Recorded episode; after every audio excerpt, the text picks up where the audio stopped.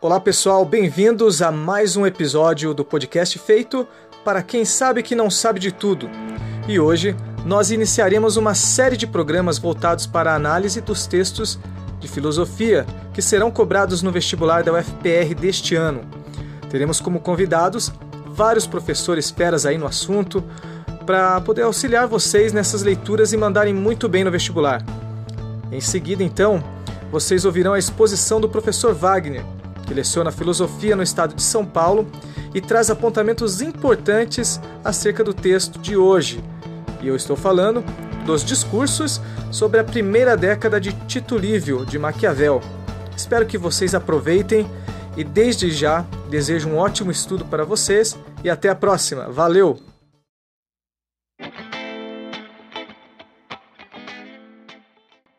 Tudo bem, Wagner? Saudações, José. Tudo bem, pessoal? Saudações. É muito bom estar aqui participando desse podcast também dessa série. Espero aí poder contribuir com ah, algumas questões levantadas por esse eminente filósofo florentino ali da Renascença, Nicolau Maquiavel. Beleza, então já vou passar a bola aqui pro professor Wagner. É, Wagner, quem foi Nicolau Maquiavel?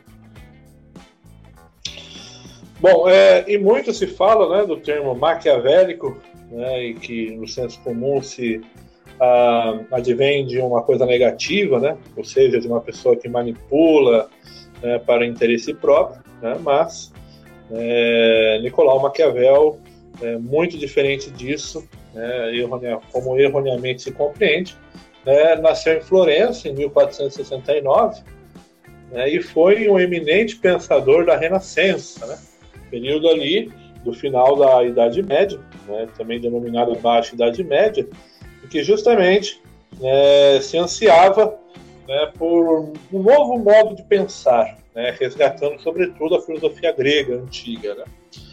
Ah, bom, Maquiavel ele nasce numa família de nobres né, e, e, acaba tendo por isso uma boa educação, de modo que é educado nas artes, sobretudo né, se destaca é, no latim, se destaca também na, na questão das letras, né, das letras clássicas também do grego, e começa a trabalhar né, ainda na, é, enquanto jovem né, no, no, meio político econômico da cidade de Florença, né, na Itália.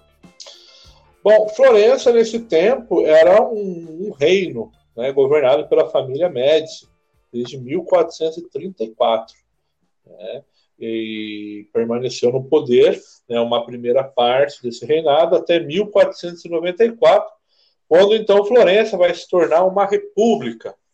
Né, e quem uhum. estará é, por detrás né, de toda a luta para que Florença se torne uma república, né, o nosso querido e estimado Maquiavel. Né, ele com as suas com a sua luta e também com o movimento intelectual de Florença, né, desafiou o poder dos Médici. Né?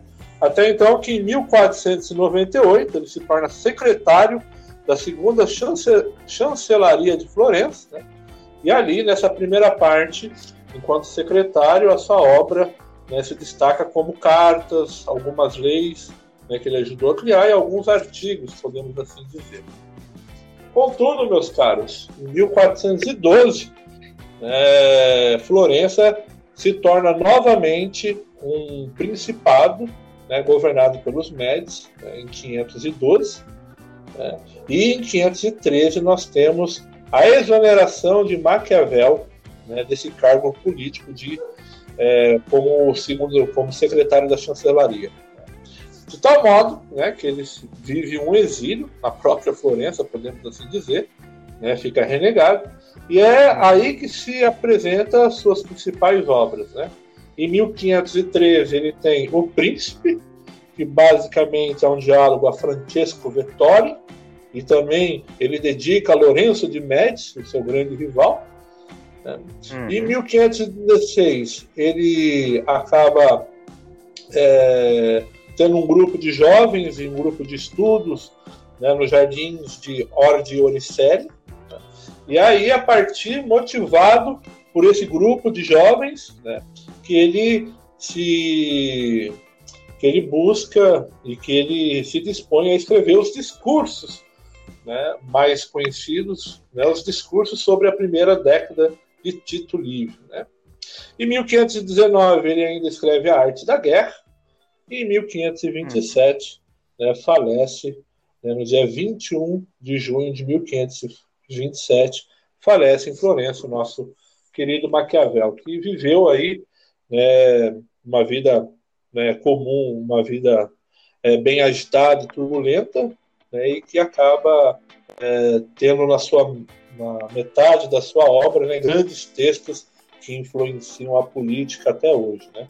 Não só a política, mas a economia, a ética e a filosofia como um todo, né? Que é o Príncipe, que é o mais conhecido, e os discursos, né? Mas ainda também a arte da guerra antes de Sun Tzu, né? E também uhum. muitas outras cartas e artigos. Bom, em, em passando, a grosso modo, essa é um pouco da biografia né, do nosso querido uhum. Nicolau Maquiavel. Perfeito. E o que esse texto, professor Wagner, tem a dizer, tem a, a nos ensinar, né? Discursos sobre a primeira década de Tito Livio. Bom, é importante ressaltar ainda é, o contexto de Maquiavel, né? É, ali uhum. a, a, o período da Renascença que é tão importante nesse século XVI, ele que pegou ali a virada do século XV, século XVI, anos de 1400, 1500, que é para o pensamento ocidental de uma reviravolta, de um processo de mudança, de reforma, né? Uh, um grande nome que influencia Maquiavel é o frade dominicano, né, da Ordem de São Domingos, chamado Frei Jerônimo Savanarola. Né? Depois é interessante aprofundar. Esse frade dominicano né, é, já vinha de uma linha de, de, de, pensadores que buscavam, humanistas, né, que buscavam, né, é, ansiavam por mais liberdade, sobretudo no pensamento, e que desafiou a igreja.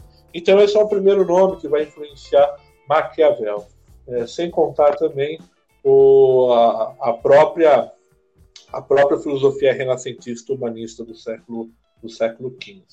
Então, é justamente, né, frente a uma instituição, né, o cristianismo, frente a uma sociedade de cristandade, mesmo né, nesse período de baixa Idade Média, o pensamento estava é, era controlado pela Igreja. Né, a sociedade era uhum. controlada pela, pela Igreja. Aqui não é uma crítica quanto à fé, né, mas é quanto a uma instituição né, que limita, que restringe, que enquadra né, o agir humano dentro de moldes, de moldes é, metafísicos, de moldes religiosos, que determinam como as pessoas deveriam viver. Então, frente a isso, o movimento humanista renascentista né, veio combater essa posição desde ali já do século XII, século XIII, né, todo o movimento de mudança no comércio do dia para a noite, e que explodiu no final do século XVI, século XV, século XVI, até então que nós uhum. temos né, a, a, virada paradigmática antropológica. Né? Então, se cai, se deixa uma mentalidade de lado, né, que é o teocentrismo, e agora uhum. se começa o antropocentrismo movido a essa ideia de um sujeito que tem um eu racional que agora vai é, buscar configurar a sua vida conforme um projeto de vida estabelecido por ele. Né? Então, tudo isso influencia Maquiavel. Né? Maquiavel é considerado um dos pais do liberalismo, né? justamente porque uhum. ele vai, a sua filosofia vai primar pela liberdade, né? em busca de que o sujeito né, é, possa definir para si o que é melhor né, para sua vida, de como ele deve pensar, de como ele deve agir, porque de fato ele é dotado de uma razão. Né? Ah, e, é, e aí não tem como se falar do discurso sem a gente falar do príncipe, né? porque são duas obras interligadas. O Príncipe de 1513 né, está, estará terá como base analisar os principados, a postura uhum. do regente príncipe né, que aqui pode ficar a sugestão para um outro podcast, né, em que a ideia central né, da filosofia maquiaveliana, não maquiavélica, é, é assim: seja para o príncipe, seja para os discursos, seja para toda a sua obra. Né? Ah, na sociedade, sempre vão existir dois grupos: aqueles que querem governar e que farão de tudo para chegar ao poder, né? e aqueles que não querem ser oprimidos, que é o resto. Né? Então, para Maquiavel, o governo perfeito, né? o governo que consegue conciliar essas duas coisas. Né? Seja ele um principado, seja ele uma república. Então, uhum. e, e, Maquiavel, né, depois a gente vai trazer, retomar essa ideia no final desse podcast, a gente vai ver né, como que ele une. Bom, o príncipe, então, está preocupado, é, o, a obra O Príncipe está preocupada em, em, analisar o principado, né? Como que o, uma sociedade ela é toda controlada por uma pessoa. Então, é, o, o, príncipe tem todos os poderes na mão e se passa de é, é uma sucessão hereditária, ou seja, de família para família, né? E que tem muito a ver com a questão pessoal, né? Com o gosto pessoal é, e as leis são de acordo, né? Com a com a máxima que o príncipe assim determinar. De modo que retomando, né? A, a, só para citar a obra do príncipe, é, justamente é, a máxima de Maquiavel é um rei não deve ser amado, mas tem que ser temido, justamente para ter respeito, né, justamente para buscar. Mas isso é uma outra conversa. Agora, uhum. os discursos se voltam para um historiador, Tito Livio, né, que é um grande nome ali, né, da historiador romano, né, e que vai analisar a República Romana, né, como que uma, como que no seio do Império Grego nasce uma República Romana que depois vai se tornar um grande império. E a partir disso, então, né, para Maquiavel, é, ali é, na, na, existem disposições no texto né, que ele está analisando just, justamente buscar né, como que uma república se comporta e como que ela se estrutura. Tá certo? Tá conseguindo acompanhar uhum. o raciocínio? Acho que está tranquilo, né? Conseguindo. Perfeito. Bom, uh, só para citar, só para né, fundamentar, né, eu estou falando muito do príncipe, mas o, o primeiro capítulo, né, justamente no final, o Maquiavel diz, né, abre aspas, domínios assim conquistados ou costumam viver sob o jugo de um príncipe, ou conservam-se afeitos à liberdade, e sua posse se dá ou com concurso de armas alheias, ou com recursos das suas próprias, ou graças à uhum. fortuna ou graças ao mérito. Né? Fecha aspas, o que Maquiavel chama de virtus. Então, uhum. aqui está né, o fundamento, seja um principado, seja uma república, de que como se deve conquistar. Né? E a República Romana, no início dos discursos, Maquiavel aponta que justamente né, é, ela não foi conquistada, mas ela se deu graças à fortuna e à virtude dos próprios romanos, que no fundo eram gregos. Né? Lembrando que Roma era uma província do Império Grego, né, que depois foi dividida é, depois, depois, da morte de Alexandre o Grande. Né, e que a partir disso uhum. né, é, foi ganhando força e foi conquistando. Né? E nós temos que lembrar né, uma frase famosa né, de Jun Tzu, que é justamente, que também escreveu Arte da Guerra, dizendo que a, a guerra é essencial para o Estado. E assim também foi para Roma, uhum. que só tornou-se o que tornou-se graças a uma estrutura militar muito bem organizada né, e muito bem edificada. Assim também comenta Maquiavel nos discursos. Então, a primeira ideia que surge dos discursos é justamente essa ideia de virtudes. Né?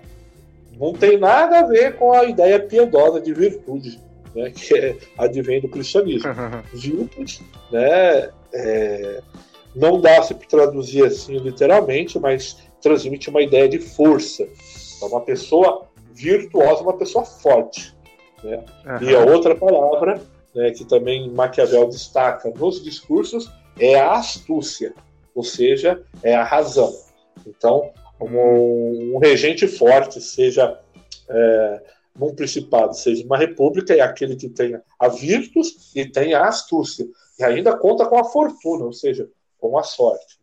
Então, uhum. assim se faz o Estado e assim se fez justamente, a, como aponta na, no início do texto dos discursos, de que a República também precisa seguir esses, é, esses, esses conceitos basilares de todo qualquer Estado na visão de Maquiavel. É, é, porque senão a gente cai na ideia, ah, ah, o príncipe é um, é um sistema, o principado é um sistema de opressão e a república, uhum. só porque tem uma ideia mais de liberdade um pouco mais abrangente, é, é um governo melhor. Não. Para Maquiavel, não. A república pode ser tão tirana quanto um principado. Entende? Uhum. Então, é, mas a base, né, a, a, base da república é a liberdade. Mas é, é uma liberdade restringida. Né? É aquilo que se denominou uhum. depois, comenta, se, no, se denominou como a pátria romana. Uhum. Mas desde que, de, desde que você respeite as orientações do Estado. Então, é uma igualdade de todos perante as leis e, e, uma, e uma certa participação nas decisões. Mas ainda existe um Estado. E nos discursos, Maquiavel né, coloca que justamente né, a, a, por ter essa ideia de liberdade tão, é, tão arraigada no seio da República Romana, é, que foi possível né, e que se clamou também por outros contextos, a gente teria que estudar é, bem assim a, a, transição da República Romana para o Império, uhum. é o que não dá tempo aqui, mas que possibilitou né, o Império Romano, né, que possibilitou Júlio César né, e muitos outros a, a, a, que eram militares a tomarem o poder e instaurarem o Império Romano. E, e aí nós conhecemos que isso durou. Mas essa ideia de liberdade não se perdeu né, não se uhum. perdeu, desde que né, a, o poder não fosse questionado. Então, uma liberdade restringida, uma liberdade restringida, né? É uma liberdade, é, é uma liberdade é como é a palavra que se enquadra no molde que é que é pré-determinada, né? Então, uhum. a ideia é a seguinte, né? Não, não, não me questione, não me critique, né? Que tudo bem. Né? Então é. Serás é livre. então, é, para Maquiavel, seja monarquia, seja república, né, elas têm elas têm naturezas, elas têm modos de ordenações diferentes. Esse é o termo, a palavra que eu estava querendo buscar. No, no, no, discurso ele aponta. Existem ordenações diferentes, né? Uhum. mas ambas podem né, ser tiranas e ambas podem ser prósperas e ter tempos de paz duradouros. Né? Lembrando mais uma vez né, que a, a, paz não é a ausência de conflito, né? Paz né, não é uma condição, é, né, segundo Maquiavel, que é, que é cultuada e que é, e que é formada né, porque existem ordenações militares e políticas que garantem isso. Bom, ainda né, nos discursos ele aponta que a, a, República Romana trouxe novos modos, novas ordenações, né? e associado ao conceito de virtus está a, a ideia da imitácio. Né? É, os imitados são homens é, que se, é aquela pessoa que é sempre o mesmo na história. Então, existiram pessoas né, na história romana que de épocas diferentes, mas que acreditavam nos mesmos ideais. Então, é justamente essa ideia da imitácio né, que possibilitou justamente a ideia é, de, de, de Maquiavel poder analisar a República Romana, de que o ideal, o ideal é, romano, ele foi sendo renovado a cada período da República e a cada período do Império. E o Império Romano caiu em 430 no Ocidente, né, e em 1453 na cidade de Constantinopla. Né? Os livros ah, de história né, não, não são muito claros nisso, os manuais, assim podemos dizer, no ensino médio, até mesmo em faculdades. Né, se pensou, não, o Império Romano caiu né, em 430 e, e esqueceu do Ocidente, porque esse império tinha dois braços, no Ocidente e no Oriente. Né? Então o Império Romano mesmo caiu em 1453. Né? Então é, é, um império que, que possibilitou e que se formou, primeiro, por esse ideal de liberdade, né? mesmo sendo algo é, que era restringido, mas nós não podemos cometer anacronismos de que é, a, o senso de liberdade que nós temos hoje não é o que o antigo tinha, né? Sim. A gente não pode, pode porque a gente tem a tendência de criticar, de que é opressão e tal, mas para o povo romano era. É, eles adoravam isso, eles amavam Roma, eles amavam os imperadores. Trazia uhum. a ideia de glória, trazia a ideia de superioridade, de um povo melhor que os outros, entende? Então, é, o império não, du não durou tanto né, se não tivesse o apoio do seu próprio povo, é claro.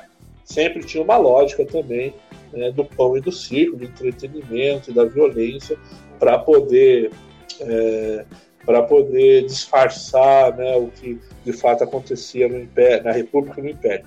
Mas o povo amava os Césares, né? Então, né, e, a, e, a, ruína de Roma se deu mais por uma questão é, de, de fato que expandiu demais o seu território e povos né, que eram conquistados se organizaram e conseguiram tomar né, o derrubar Roma, seja em 430 e seja o Império Otomano, o grande rival né, no, no, Oriente uhum. em 1430, né, árabes. Né.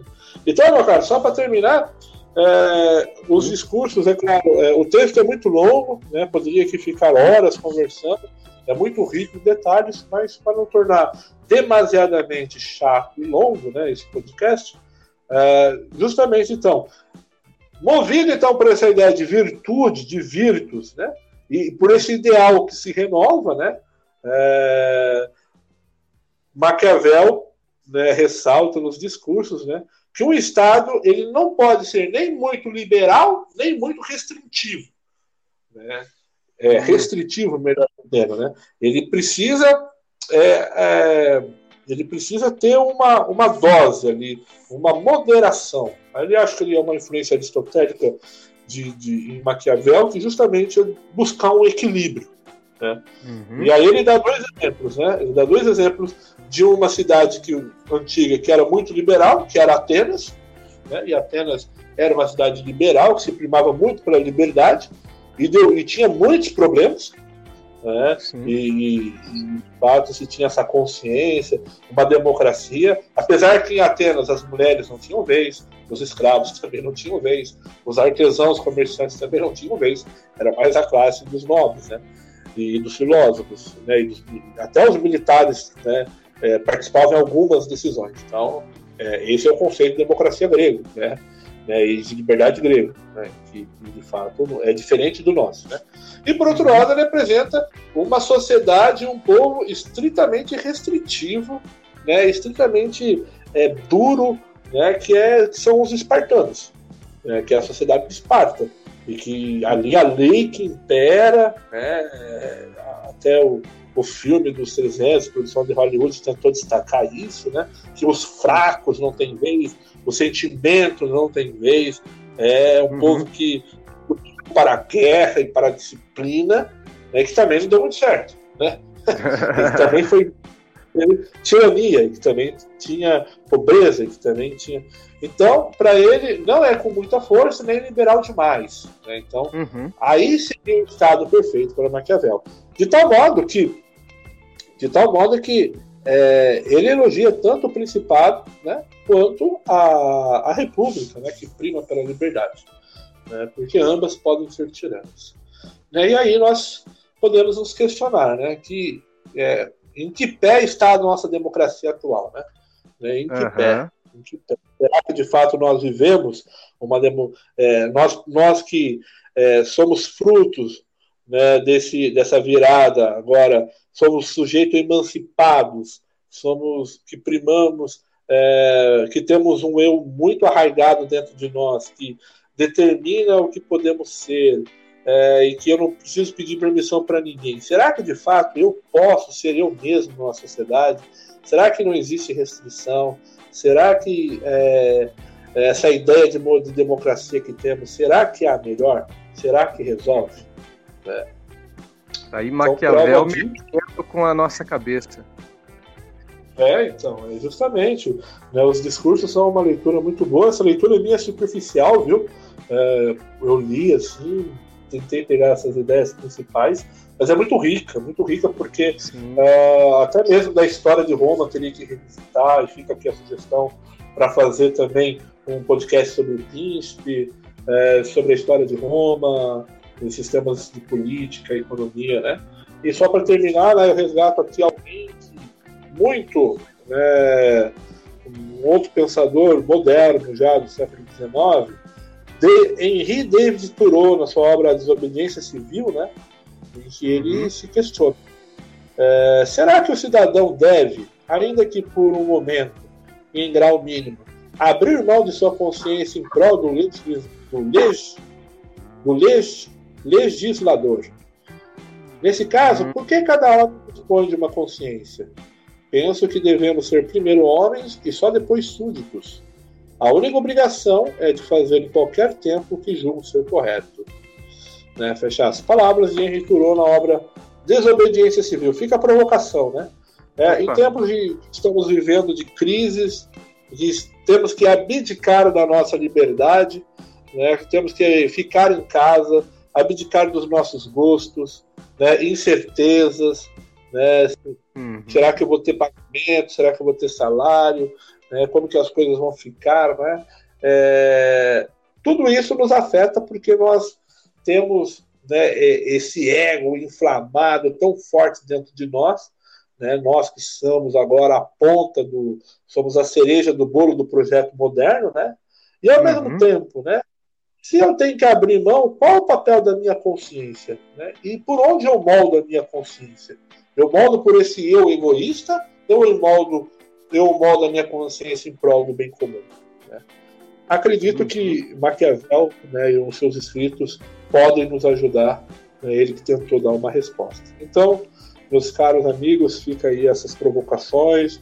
Eu também tenho lido muito nesse tempo né, e tenho refletido bastante. Né, e também vem as incertezas, mas né, é, sei que isto é em, em prol de, de, um bem comum que precisa ser o fundamento da nossa vida e da nossa sociedade. Senão, a gente vai entrar naquela máxima de Hobbes, né? É, um contra todos e todos contra um e vençam mais forte. Né? Acredito que isso será a nossa ruína. Beleza, meu Verdade. cara? Beleza, valeu, Wagner. E lembrando, né, o pessoal que está ouvindo aí a gente agora, essa leitura, esse podcast foi desenvolvido aí plena quarentena, né? Então a gente aproveitando aí essa quarentena também para é, analisar esses textos, refletir um pouco. E valeu, Wagner. A intenção é justamente essa, né? É lançar uma introdução, uma provocação. E daí o que, que você ouvinte tem que fazer, né? Rumo agora ao FPR aí 2020. Bom, é, 2020, 2021, perdão. É, você precisa ler. Daí depois que você lê o texto, você pega e você lê de novo. Aí depois você, que você leu, você relê. E assim por diante, né, professor Wagner? Ah, com certeza. É, é isso é o modo como muitos professores e muitos é, estudiosos e muitos filósofos fazem, que é ter bunda na cadeira e foco no texto, né? E a sua mente dispara, você tem que voltar. Isso te causa uma certa náusea, né? Uma certa sensação ruim mas é assim que é ler um texto né, do calibre de Maquiavel, por exemplo. Isso aí. Mas então, galera, até o próximo episódio do nosso podcast, dessa série de textos é, da UFPR, e contamos com vocês. Abraço, valeu!